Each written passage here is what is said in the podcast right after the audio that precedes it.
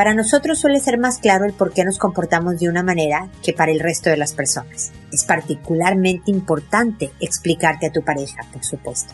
¿Por qué? Escucha este episodio. Esto es Pregúntale a Mónica. Noviazgo, pareja, matrimonio, hijos, padres, divorcio, separación, infidelidad, suegros, amor, vida sexual. Toda relación puede tener problemas, pero todo problema tiene solución. Pregúntale a Mónica. Porque tu familia es lo más importante.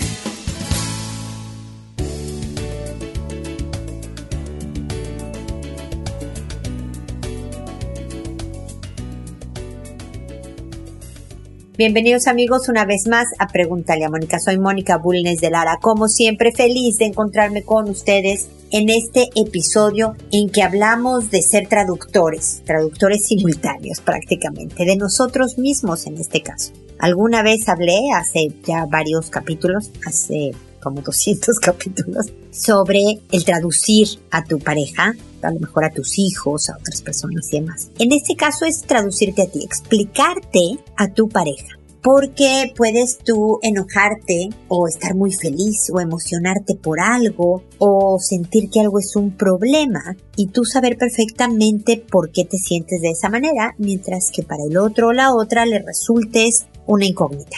Pero qué exagerada, pero no es para tanto, pero ¿por qué no te emocionas tú a veces cuando la respuesta de él o de ella es mucho más efusiva que la tuya? Y el contarle no solo quién eres, tu personalidad, sino también un poco de tu historia, a lo mejor una anécdota, las circunstancias que explican por qué estás reaccionando de la manera que reaccionas, le ayudas a manejar mejor las situaciones a las que se enfrenten, le ayudas a entender que habrá cosas que son sencillamente porque tú eres de una manera y no es un ataque personal, no es una queja, no es un enojo, y le enseñas también a tratarte, cosa que es fundamental en la relación de pareja. Más que esperar que el otro sepa, o la otra obviamente sepa, qué hacer contigo, tú debes de ser una guía. Y hay muchas parejas que me dicen, pero tenemos 15 años juntos, ¿cómo es posible que no sepa que yo? Pues fíjate que no. Hay personas que no tienen esa sensibilidad. Hay personas que se tardan mucho tiempo en entender a otras. Hay otras que nunca, ¿eh? Hay personas que saben muy bien algunos aspectos de su pareja y otros no tienen idea. Y entonces yo poner la carga de mis expectativas al otro es una injusticia. Y me voy a llevar muchas decepciones de que la otra persona no me está entendiendo, no me está tratando como yo quisiera, no está respetando mi forma de ser o de reaccionar. Entonces depende mucho de ti. Por eso es particularmente importante explicarte a tu pareja lo que decía yo en la introducción. Para que tengas tú, que es la persona con la que estoy hablando en este momento, una mejor relación de pareja. Y la vas a tener esta relación y el trato que tú quieres y con mayor probabilidad de estar más feliz en tu relación si cuidas que el otro entienda. Es ver por qué el otro esté bien en cuanto a comprensión y comunicación para que tú también obtengas ganancias. Por supuesto, el otro, la otra las obtendrá también. Pero en este caso, quiero dirigirme a ti para que veas las ventajas de explicarte. Obviamente tampoco se trata de sentarse cada tarde y decirte, mire, en la mañana me porté así por esto y a mediodía, porque se va a volver muy aburrida la relación. Pareciera una lección. Se trata de explicarte en puntos de verdad importantes, en donde lo que estés buscando es un trato diferente para ti. Y muchas veces no se obtiene a la primera, por cierto. En muchos casos es que ya le expliqué y sigue haciendo. Miren, yo me he pasado 12 años en este programa y después de una persona que me ha oído por años, en el año 14, bueno, llevo 12 años, ¿no? Pero en el año 3 dije algo que ya había dicho muchas veces antes, pero ese día a esa hora le cayó el 20 entendió eh, en su vida qué pasaba, hizo un clic que fue fundamental. Entonces es por eso que, bueno, tengo estos programas y repito las cosas, pero es por eso que también es necesario que tú con paciencia y con cariño te acerques al otro, a la otra, para explicarte para decirle lo que esperas, para también tú poner de tu parte, etcétera, etcétera. Pero es más de una vez, se requiere de traducción y por supuesto siempre cariño y cercanía No es el fondo lo que debe de cambiar, es la forma lo que va a determinar la calidad de tu relación de pareja. Con esto termino mi comentario inicial y ahora procedo a contestar sus preguntas. Lo hago por orden de llegada. A todo el mundo le cambio el nombre, el país de origen, cualquier cosa que pueda identificarlos. Contesto en audio y no personal porque quiero que otras personas que no me han escrito pero puedan estar en una situación similar encuentren en mi respuesta a alguien alguna idea o una sugerencia que les sea útil. Me tardo en contestar, estoy tratando de en este mes y en febrero recortar mis tiempos de respuesta. Son buenos meses para mí para grabar más episodios, entonces eh, lo estarán viendo a partir de la próxima semana. Y recuerden que mi especialidad es eh, la relación de pareja, la educación de los hijos, temas de sexualidad, por supuesto, temas de la persona, desmotivación en mi trabajo, estoy deprimido, persona, pareja, familia, por favor no duden en consultarme sobre todos estos temas. Y en esta ocasión empiezo con Sandra, que me dice, hola, ¿qué tal? Encontré tu página por casualidad buscando respuesta a algo que me tiene mal hace un tiempo y tal vez puedas ayudarme. Todo empezó hace como tres años. Mi hijo en ese momento tenía seis años y lo descubrí queriendo bajarle el pañal a su primo que hoy tiene seis años. Lo reté, pero a los diez minutos lo descubro, esta vez con su pantalón abajo, su primo de rodillas y él le agarraba la cabeza. Me horroricé, pero no dije nada porque estaban mis hermanos. Cuando llegué a casa le pregunté y no supo qué contestar. A esto una vecina me dice que su hijo estaba pasando situaciones parecidas con su primo un par de años mayor, así que hablé con en el jardín, investigué si tal vez este vecino era responsable y no encontré respuesta. Todo quedó ahí, traté de olvidarlo. El año pasado lo sorprendí otra vez con mi sobrino y me dijo que el primito le dijo que se chuparan sus partes. Me quedé re mal, pero me juró que no lo iba a hacer más. Ayer el profesor de mi nene me dijo que mi hijo y un compañero le abrieron la puerta del baño a otro. Mi hijo dice que fue sin querer, pero el compañero dice que mi nene siempre hace eso con los chicos. Estoy preocupada, no sé qué pensar y qué hacer. Si llevarlo a un psicólogo o qué. Por favor responda a mis dudas. Estoy muy triste, tengo miedo que termine siendo un abusador o un violador cuando crezca. A ver, Sandra, gracias por tu mensaje. Mira, definitivamente creo que aquí hay un tema en donde tu hijo, por más que te diga que no va a hacer cosas, las está haciendo. Una parte puede ser curiosidad de la edad, pero se está volviendo, eh, no un violador ni un abusador ni nada, pero sí una, em,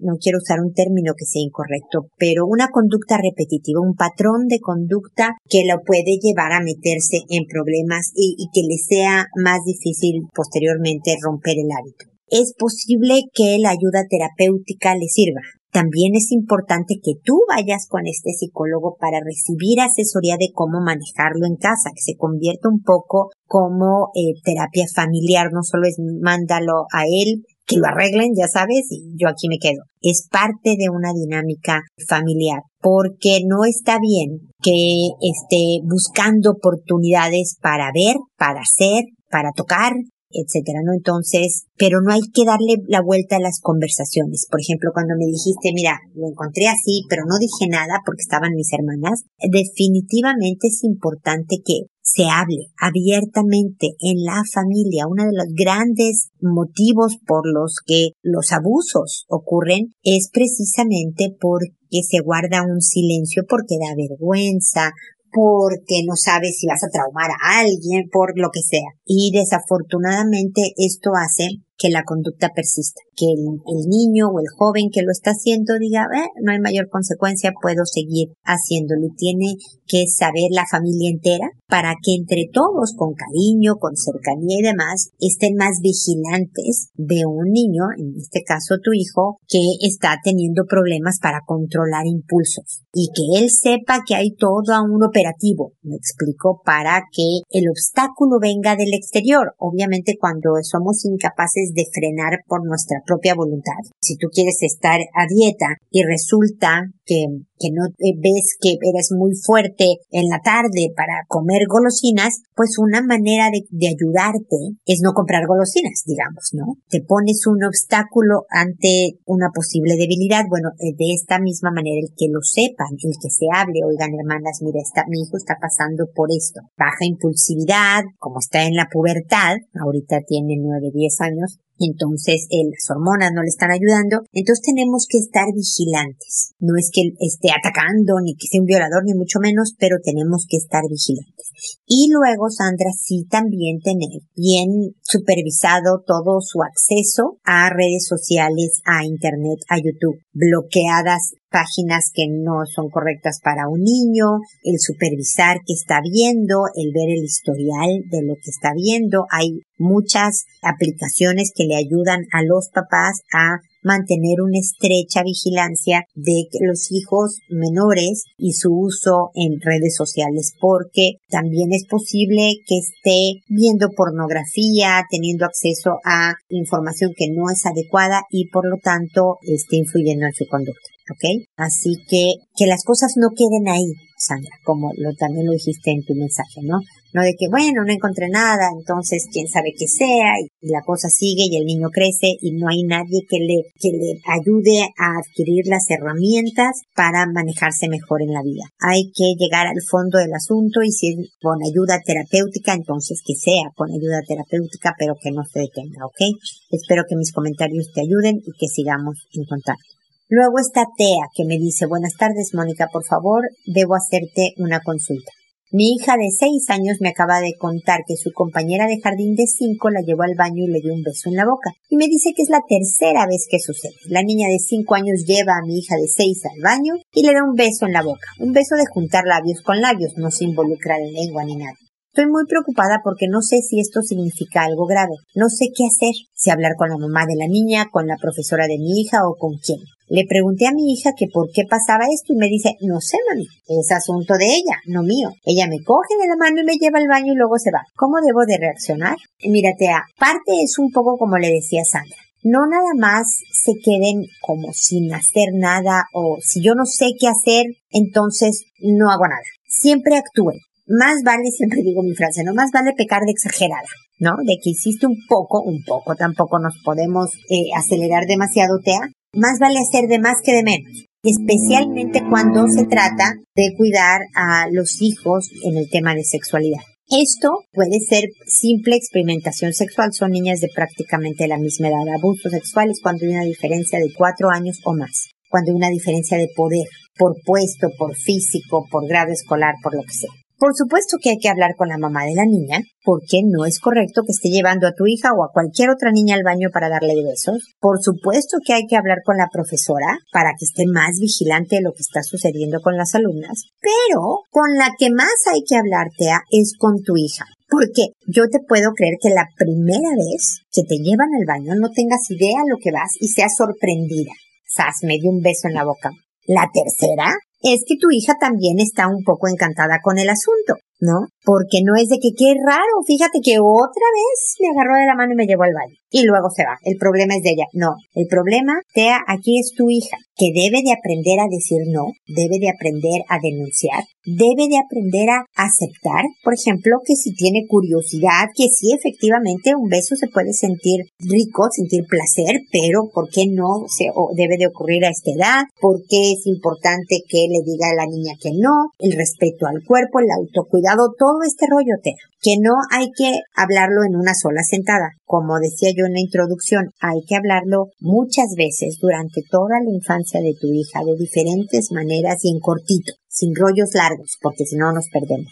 No debes de ser enojada, Debe de ser tranquila tu conversación, aunque por dentro estés asustada, enojada, frustrada, desilusionada. No importa tus sentimientos, sé la mejor actriz del mundo, actúa con tranquilidad como si hablar de sexo, de sexualidad contigo es cotidiano como si fuera lo más normal, para que tu hija sienta este ambiente de confianza y quiera seguir hablando contigo. No en este tema, sino en cualquier otro. Fíjate que mi mamá no se pone como loca o no se pone a llorar o no me grita y me castiga y me pega, sino que lo podemos hablar con tranquilidad. Pero tienes que aclararle a tu hija que ese comportamiento es inadecuado nuestra función como papás es enseñarle a los hijos la forma adecuada de comportarse, de reaccionar, de manejar la vida para que puedan construirse un buen destino. En cualquier tema, yo no estoy hablando de sexualidad, ¿ya? Entonces, si hay algo que es inadecuado, fíjate hija que untarte pasta de dientes en las manos pues no es un buen manejo de la pasta de dientes. Le va a hacer daño a tu piel. Vas a gastar mucho dinero porque hay cremas. No, no sé, no estoy dando un ejemplo muy tonto, pero así como le tienes que enseñar que lo que es adecuado para cuidar las manos, de la misma manera hay que enseñarle lo que es adecuado en su comportamiento sobre sexualidad. Porque esto apenas empieza. Tiene seis años va a haber muchísima experimentación, muchísima curiosidad, muchísimos impulsos. Y tu hija debe de saber que eso es normal y que está bien.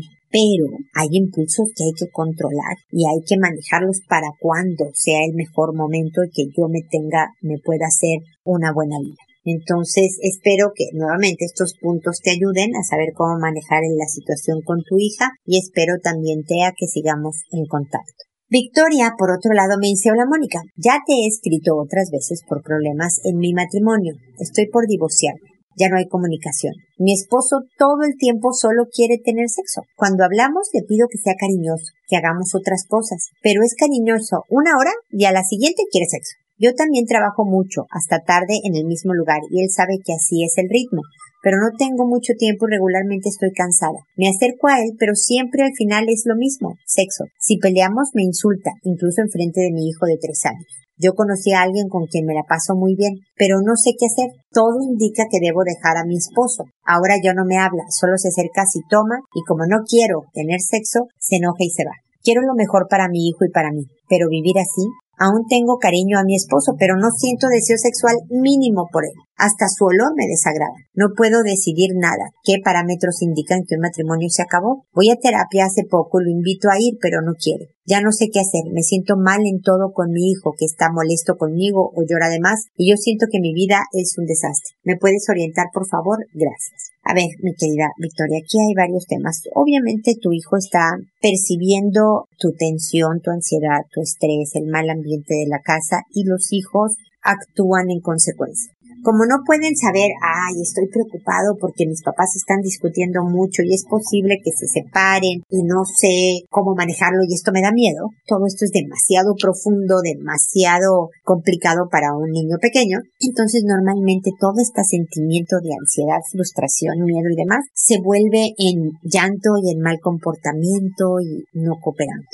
Entonces lo primero que necesita tu hijo es un ambiente tranquilo, Victoria. Ahora déjame te hablo un poco. Yo no sé, porque me dices que cuando toma tu esposo, yo no sé si tiene problemas de alcohol, que si es un tema de adicción, es un tema muy distinto y aparte. Pero de lo que te quiero hablar es del tema sexo en la relación de pareja. Porque aquí sí hay un enfrentamiento, voy a llamarlo así, de, de dos mundos, el femenino y el masculino. En general, estoy generalizando gente que me está oyendo, yo sé que en casos particulares las cosas funcionan un poco distinto, pero en general, estadísticamente hablando, en mayor número las mujeres cuando quieren cariño es cuando les dicen o sienten cariño por la otra persona. Es cuando les nos dicen, que yo soy mujer también, cosas lindas. Es cuando, no sé, vemos a nuestro marido lavando platos o jugando con nuestros hijos, cuando hacen una amabilidad por nosotros, ¿no? Nos están cuidando. Todos estos nos hacen sentir amor.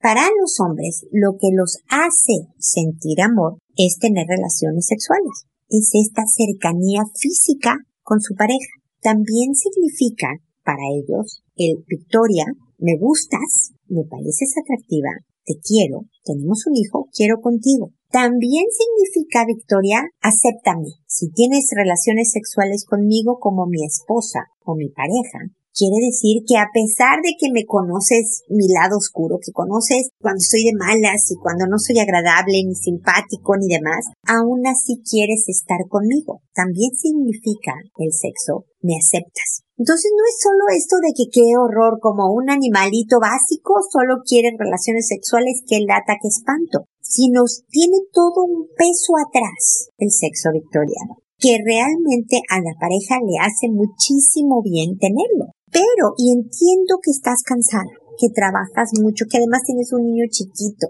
y que es agotador al final del día pensar en una tarea más que hacer. Pero créeme que es muchísimo más importante tener relaciones sexuales con tu pareja que doblar la ropa, lavar platos, mantener una casa. Obviamente puedes, tienes que cuidar a tu hijo, esa parte no la puedes obviar, no la puedes evitar. Pero hay muchas otras tareas para que lo del final del día no sea tu pareja. Yo no sé si tu matrimonio es rescatable. Yo no sé si a la hora, porque ya les dije que me tardo en responder porque recibo muchas preguntas y tengo trabajo y una serie de cosas, pero yo no sé si ya ahorita decidiste divorciarte y ya vamos para atrás. Saltar a otra relación no lo recomiendo en general. Lo mejor es separarte de una, esperarte un tiempo y sabes cuánto tiempo es lo que yo sugiero, Victoria, que muy poca gente me hace caso, un año. Un año de no tener una relación de pareja porque necesitas reflexionar qué pasó con tu matrimonio. Tu hijo necesita el entender que su papá ya no va a estar en la misma casa, que a lo mejor va a pasar un tiempo con él y un tiempo contigo, el, el vivir la pérdida, que aunque esté chiquitito, le impacta y tiene que procesarlo, que si hay otro sujeto por ahí, realmente causa confusión y, y puede provocar problemas. Entonces, puede haber este hombre que te gusta mucho u otros 300, Victoria. Mi recomendación es que ahorita no te involucraras. Que le dieras una buena pensada a tu matrimonio y a todo este tema del sexo. Que aunque tu esposo no quiera ir a terapia contigo, tú sigas yendo. No solo para entenderte, sino también para a lo mejor adquirir estrategias para manejar tu relación, para ver si todavía hay una posibilidad de rescate. Porque yo sé que me dices, pero es que ni siquiera me resulta atractivo, no quiero con él, su olor me desagrada. Pero todo esto, y a lo mejor te estoy cayendo gordísima porque no te estoy diciendo que sí, que lo, te, te separes y demás, pero de verdad quiero protegerte y quiero proteger a tu hijo. Y creo que cuando tratamos de darle la vuelta a la relación, pero de verdad comprometidos para sostenerla y mantenerla, eh, podemos encontrar una mejor vida. Y este es el último tirón que te estoy sugiriendo, ¿no? Y cuando me dices que no me es atractivo sexualmente, que está su olor te desagrada, todo esto son percepciones, Victoria. Y de verdad las percepciones pueden llegar a cambiar si tenemos un trabajo atrás. Lo primero que se necesita es querer hacer el trabajo. Si tú ya no quieres echarle ganas, entonces divórciate, Victoria porque no vas a lograr mayor cosa. Pero lo que yo quiero decirte a ti o a cualquier otra persona, hombre, mujer, que me esté escuchando y que esté considerando en separarse, de verdad hay veces que puedes cambiar tu percepción del asunto y hacer florecer nuevamente ciertos sentimientos que te ayuden a acercarte. Pero que entiendo que tu esposo quiera sexo. Esa es su manera de comunicarse hay gente que en esta parte afectiva sexual en específico es su lenguaje del amor. A lo mejor tu lenguaje de amor es, no sé, preparar comida, ir a trabajar, es en el servicio. Le estoy adivinando, Víctor. Pero no quiere decir que entonces tu manera es la buena y la de él es la incorrecta. O la de él es la buena y la tuya es la incorrecta. Son maneras de expresar cariño y el que yo aprecie, ay, mira qué linda Victoria que se va a trabajar y ayuda a la economía familiar y, ¿no? Nos apoyamos como equipo, es yo aprecio, Victoria, la forma en que amas y que tú le digas, qué bárbaro, qué ganas tienes de tener relaciones y siempre me buscas, qué bueno que todavía te resulto atractiva y que quieres conmigo y que quieres estar cerca de mí. Aprecio, noto tu forma en que me amas. ¿Me explico, Victoria? Espero estar transmitiendo el cambio de perspectiva en vez de qué horror. Victoria no para, se va a trabajar y hace así, y hace asado. Eh, ¿No? Qué horror su forma de ser, que no, es agotadora. A apreciar al otro. Y luego encontrar los ajustes y las maneras en donde tú y yo podemos coincidir en la forma de querernos. Entonces, si yo de verdad te pongo en el último lugar de mi lista de pendientes, voy a tener poco tiempo para él, y ganas y paciencia y demás para ti, para el sexo, para lo que sea. Si trato de priorizarte, y lo he repetido en los últimos episodios, no me importa, lo vuelvo a decir porque te digo que hay veces que hay que redecir varias cosas. La primer persona, la primer relación que tienes que cuidar en tu familia es la de tu relación de pareja. Antes que tus hijos. Imagínate nada más. Porque a tus hijos no los vas a descuidar, Victoria. A tu hijo no lo vas a descuidar jamás. Pero es bien factible que descuides a tu pareja. Si tu pareja, quiero anotar, es el papá de los hijos que tienes, entonces él debe ser, o ella en su caso, el número uno. Y entonces subirlo en la lista de pendientes a prioridad. Que de todas maneras vas a atender al hijo. Ay, pero ¿sabes qué? No lavé dos platos, se quedaron en la cocina así todos sucios. No va a pasar nada en tu vida negativo, más que ver una cocina un poco más sucia. Pero el descuidar tu relación de pareja, tú estás viviendo toda la negatividad. Entonces me enfoqué en el sexo, no en lo que me dices que si toma, no en cuando te insulta frente al hijo, porque tenemos que atacar un problema a la vez. Ojalá, y créeme que cuando manejamos mejor un problema hay otros que se solucionan por sí mismos, ¿no?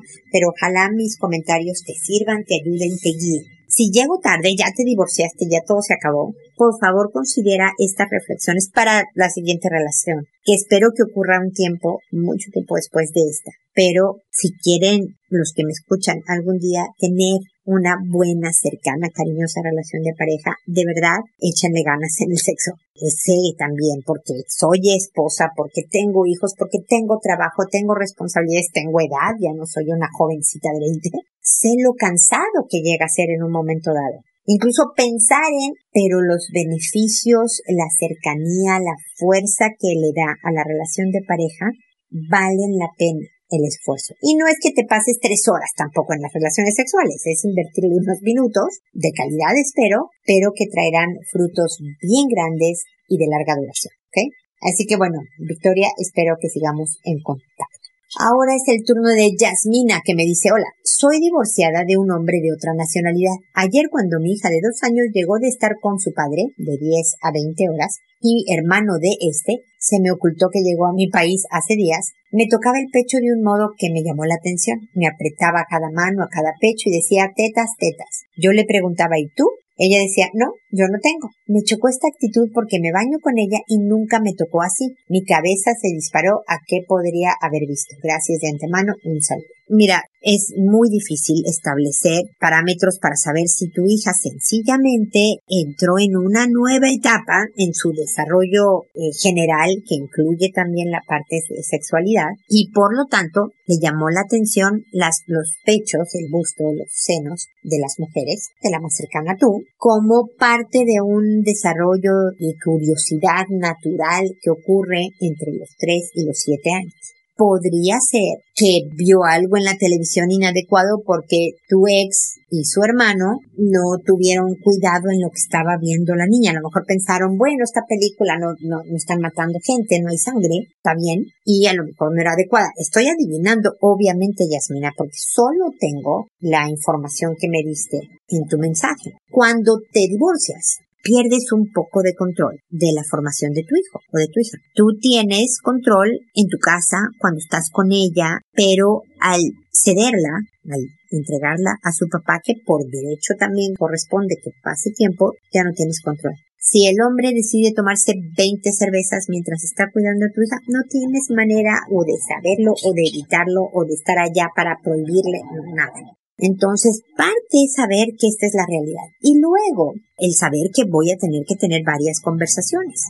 Y la forma en que llegues a esta conversación es fundamental. Viste que al principio yo hablaba más que de fondo de lo que queremos hablar de nuestra pareja al explicarnos, hablaba de que la forma era súper importante, ¿no? Bueno, de la misma manera, el tema y los temas varios que vas a tocar sobre tu hija durante todo su desarrollo hasta que sea una mujer adulta, va a requerir que tú manejes con habilidad estas conversaciones con tu ex. Entonces, si tú llegas y le dices, oye, qué raro, fíjate que después de que estuvo contigo y tu hermano, mi hija empezó a hacer estas cosas, ¿qué están viendo? ¿Qué están haciendo? ¿Qué? Tu ex lo que va a hacer es defenderse, va a negar todo, se va a enojar, va a tomar distancia contigo, que ya debe de haber obviamente distancia porque están divorciados, pero van a estar siempre conectados porque tienen esta hija en común. Entonces la distancia no conviene tanto. Pero si tú llegas y le dices, oye, fíjate, ex, no sé cómo se llame, he notado que Rosita, también le estoy inventando el nombre de tu hija, está haciendo este tipo de cosas. Entonces yo estoy vigilando mucho que la tele, lo que estoy viendo, o, o si agarra el celular estén bloqueadas las cosas, te encargo muchísimo que tú también. ¿No? O sea, me explico, es, es un poco, en vez de decirle, más vale que no estés viendo porquerías enfrente de mi hija, que no estoy diciendo que tú fueras a hacer eso, pero es un poco para ilustrar el punto, que lo que va a preocupar es estás loca, estás viendo cosas, estás paranoica, estás mal de la cabeza, eh, y no te va a hacer caso. A que él como papá diga, ah, mira, la niña está en esta etapa, hay que vigilar, parece que esto sí tiene un impacto, etcétera, etcétera. Y luego, Yasmina, por supuesto, estar muy vigilante de lo que hace tu hija y cómo habla porque hay cosas que son normales dentro de la curiosidad y el desarrollo que viven los niños y las niñas. ¿No? Por ejemplo, es muy normal que entre los tres, los cinco años se bajen los calzones y le enseñen a un niño sus genitales y le pidan al niñito, ¿no? Y a ver, tú bájatelos y déjame ver los tuyos. Esto es normal. Igual debes de decirle que eso no se hace, que todo esto, pero no es algo fuera de la norma. Lo que ya no es correcto es cuando los niños pequeños adoptan actitudes, conductas, lenguaje de adultos en cuanto a sexualidad. Si tu hija se pone arriba de un niño, de una niña y adopta una posición claramente sexual y hace movimientos sexuales con lenguajes propios de adultos, es algo preocupante que hay que analizar. Pero si se baja los calzoncitos, si a los dos años le da un beso en la boca a un niño o una niña porque siente que la quiere mucho, todo eso, a pesar de que hay que redireccionarlo hacia un mejor manejo del cariño y demás, no es nada preocupante, es algo esperado, necesario para su desarrollo, ¿ok? Así que bueno, Yasmina, espero que te ayude, que sigamos en contacto. Y luego está Zoe, que me dice, mi hijo de nueve años comentó a mi hermana que cuando estuvo de vacaciones conmigo y la familia de mi pareja, el sobrino de mi pareja, en casa en la noche, lo besó en la boca como adulto, le tocó los genitales y le pidió que le besara y tocara los suyos. Intentó con su pene tocar su ano, pero no lo introdujo. Sucedió cuando dormían dos primos más de 12 años y él quedó con él. No dijo de inmediato porque le dijo, el primo, que diría que él, tu hijo, ve videos porno pero al escuchar que darse besos entre hombres era pecado, le contó a su tía, muy asustado, y ella a mí. No sé qué hacer, es el sobrino de 14 años de mi pareja. Y mi pareja tiene negocios grandes con su hermano, padre del agresor. Ahora mi hijo está en mi país con mi mamá y mi hermana porque su padre no le ha dado permiso para residir conmigo en este país. Pero lo traeré en unos meses y no quiero que se le acerque el sobrino de mi pareja y le dije, él sabe todo, pero pretende que compartan recintos y no quiero. Quiero que esté lejos siempre y nunca se le acerque, solo que esto destruiría los negocios y la unión familiar bonita que tienen ellos como familia. Yo no tengo familia en este país y amo a mi hijo. No quiero que nada malo le suceda y quiero orientarlo para que siempre me cuente las cosas ya que desde pequeñito es reservado. No sé cómo ayudarlo ni cómo enfrentar a este niño de 14 años ni cómo hablar con sus padres. No sé qué hacer, por favor oriénteme, se lo agradecería enormemente. Bueno, Zoe, cuando se trata de proteger a un niño, a tu hijo, aquí no hay negocio que valga, no hay relación de pareja que valga cuando se trata de proteger a un niño. Entonces las cosas se deben de manejar y se van a acomodar de la manera en que deban de acomodarse para el mejor desarrollo de tu hijo, para incluso el mejor desarrollo del agresor para contenerlo. Si aquí se guarda silencio, hablemoslo en privado porque voy a perder negocios o va a haber una diferencia familiar que nos aleje por, un momento, vas a ayudar a que esto siga, eh, se perpetúe. A lo mejor ya no ataque a tu hijo, pero ataque a otros niños.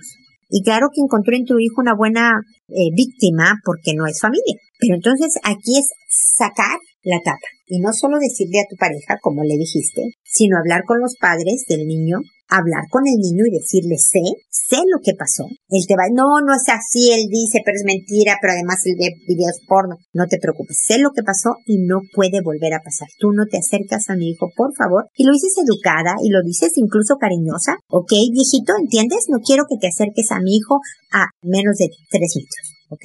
Con los papás y también sin tono agresivo y amenazadores, mira, pasó esto, creo que tu hijo tiene problemas de control de impulsos, y esto es un ataque, es un abuso sexual. La diferencia de años lo indica, la diferencia de poder, la amenaza de que si dices voy a decir que ves pornografía, todo tiene el cuadro de abuso sexual. Entonces hay que hablar con la pareja, con los papás del niño, con el niño y con tu hijo para asegurar que está bien, para enseñarle a cómo evitar, que no importa que digan que no solo vio videos porno, sino que él participó en un video porno, no importa, tú vienes y me cuentas y te quiero y no va a pasar nada y vamos entre los dos a encontrar el mejor camino y la solución y lo apoyas y refuerzas. Es importantísimo, Zoe, que estén juntos tú y tu hijo. No sé si en el país en el que vives ahora o en tu propio país donde está tu mamá y tu hermana, pero este niño necesita a su madre. De, todos los días, para que puedas trabajar también en fortalecer el carácter y que pueda ser mucho más asertivo en cuidarse y defenderse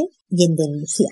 Y esto se hace no solo hablando de sexualidad, sino también dándole responsabilidades, poniéndole retos, ve y pregunta el precio de esta cosa, cuando estén en una tienda, ayúdame con este otro proyecto, a tomar decisiones de muchas maneras, ¿ok? Soy. Así que bueno, deseo que no vuelva obviamente a pasar nada de esto, que tu pareja te apoye y puedan mantener un ambiente controlado de supervisión estrecha y donde este joven de 14 años no se acerque ni a tu hijo ni a ningún otro menor porque todos corren peligro y toda la familia debería de estar informada para estar vigilante, no acosando y no encarcelando a un niño de 14, pero sí vigilante y nunca dejándolos solos. Que un adulto ni hablar quede donde duermen los niños y es necesario si se van de vacaciones a un lado o algo. Esto es algo serio y es importante. Entonces, eh, espero que sigamos en contacto y, y, mucha suerte en el manejo de esta difícil situación. Y espero también, amigos, que nos volvamos a encontrar en un episodio más de Pregúntale a Mónica. Y recuerda hacer siempre todo primero con amabilidad. Hasta pronto.